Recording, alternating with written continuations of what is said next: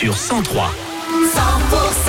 Salut tout le monde, c'est Wilfried. Je débarque avec mes tubes préférés, vos tubes préférés. Cock Robin, Teddy Swims. Il y aura également Kaigo et Avamax et jusqu'à 500 euros à gagner un voyage au Futuroscope en jouant au coffre-fort 10 heures.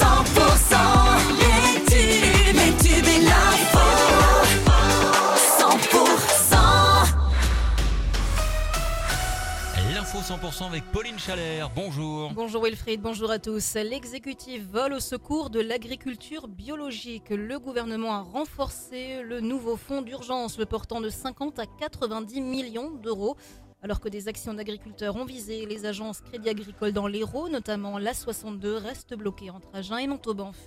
Le délibéré sera rendu le 26 avril. Six mois de prison avec sursis et 3000 euros d'amende ont été requis à l'encontre du youtubeur Papacito, jugé hier au tribunal de Paris pour ses vidéos menaçantes envers le maire de Montjoie dans le Tarn-et-Garonne. De nouvelles chutes de neige sont annoncées d'ici ce week-end alors que près de 70 cm de neige recouvrent par endroits les sols dans les Pyrénées ariégeoises.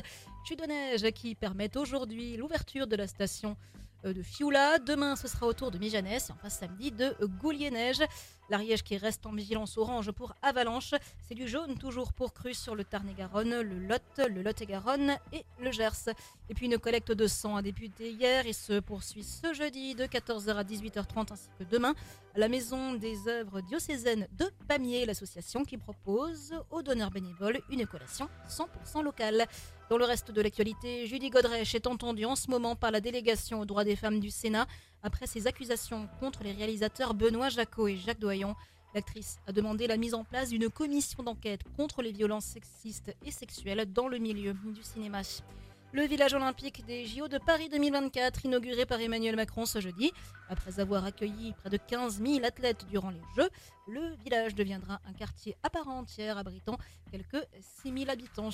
Et plus de 5 ans après les faits, le procès de l'attentat sur le marché Noël de Strasbourg, qui avait fait 5 morts en décembre 2018, s'ouvre ce jeudi. Quatre hommes sont jugés jusqu'au 5 avril pour avoir notamment aidé le terroriste à acheter des armes, terroriste qui avait été abattu après deux jours